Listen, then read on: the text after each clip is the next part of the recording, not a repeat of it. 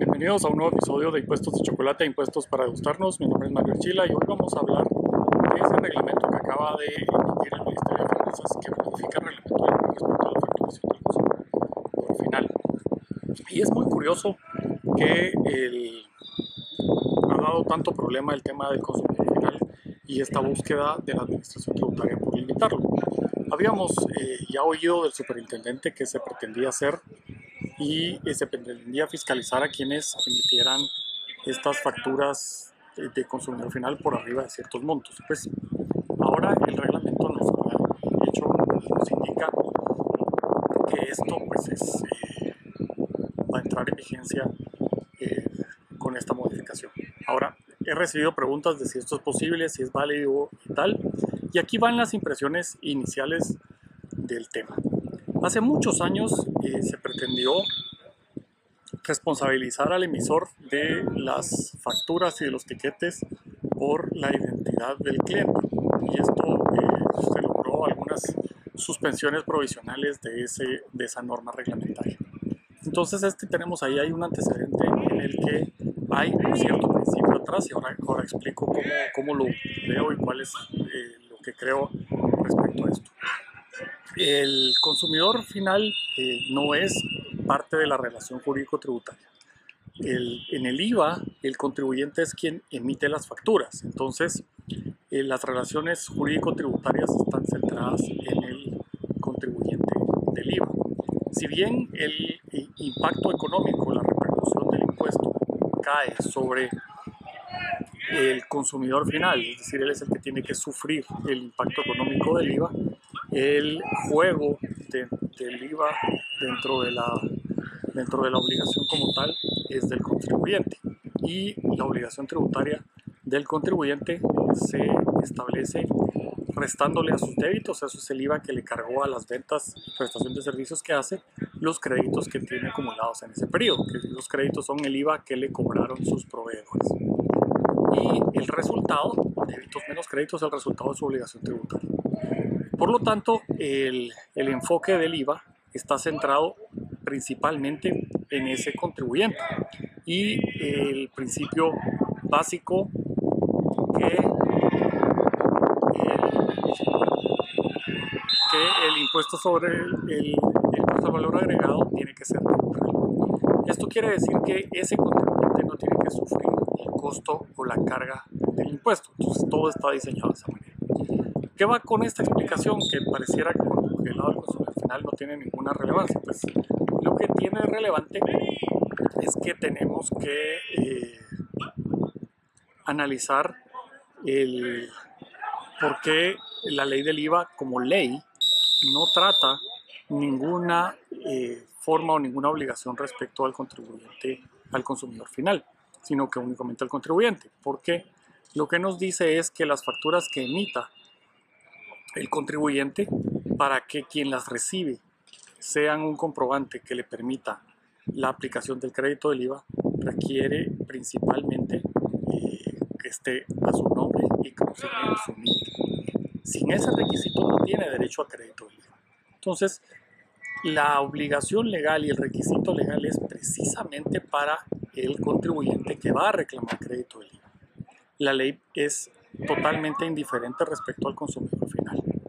Aquí eh, la modificación al reglamento viene porque se ha dicho que hay consumidores finales, o por lo menos documentadas ventas de consumidores finales, por montos tan altos que no tiene eh, razón comercial de ser.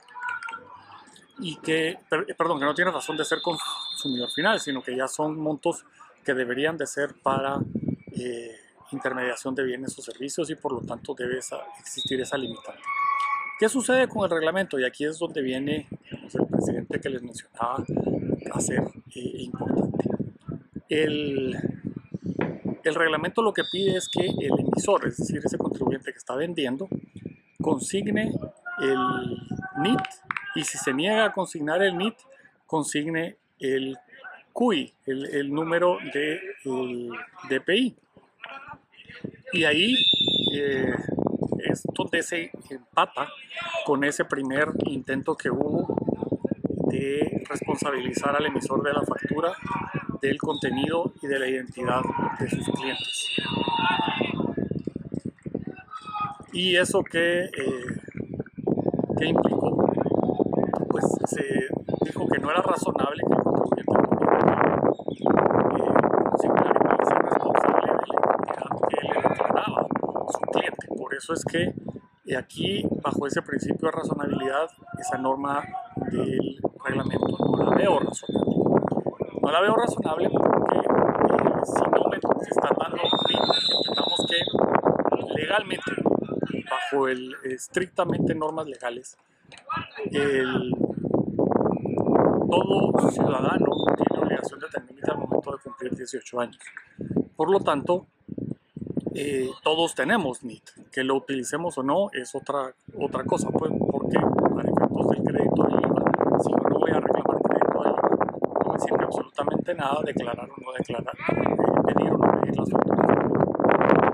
Del lado de quien me está emitiendo la factura, si yo me niego a darle NIT, ¿cómo va a saber cuál es mi DPI? Y el, eso resulta que entonces es más sencillo tener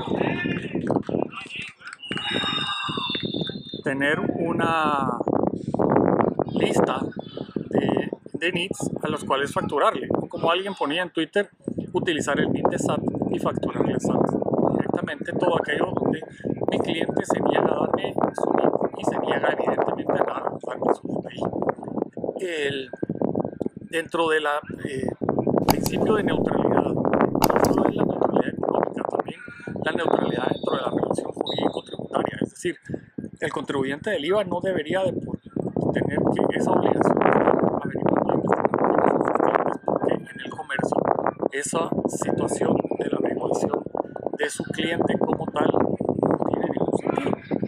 Y emitir la factura con un NIT, emitir la factura con un NIT incorrecto, pues incorrecto respecto a la persona que está pidiendo las mercancías o los servicios.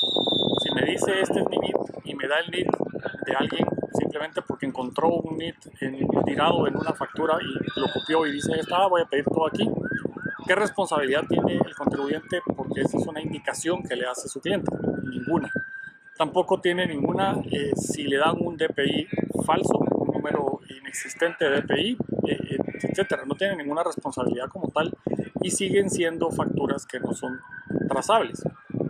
El problema más grande es que cuando empiece la gente a entregar Y DPIs falsos, es decir, falsos respecto a su identidad, está dando el de Perico de los Palotes no el propio, SAT va a tener información que tampoco es y tampoco es eh, verdadera respecto a quién recibió esa mercancía. Eh, Entonces, bajo el principio de razonabilidad no veo razonable el el hacer una obligación al vendedor respecto a conocer la identidad de su cliente, tal punto de saber cuál es el DPI de ese cliente. Eh, pues hasta aquí mis comentarios en este momento sobre esas normas y cualquier comentario que ustedes tengan sobre esa norma reglamentaria la pueden dejar ahí en los comentarios. Mientras tanto, suscríbase, dale click a la campanita, pásele esto a todos los que usted conoce que emiten facturas para que estén enterados de esta nueva modificación y cuál es mi opinión al respecto. Y los espero en el VIP de, de Patreon para que podamos platicar una vez al mes.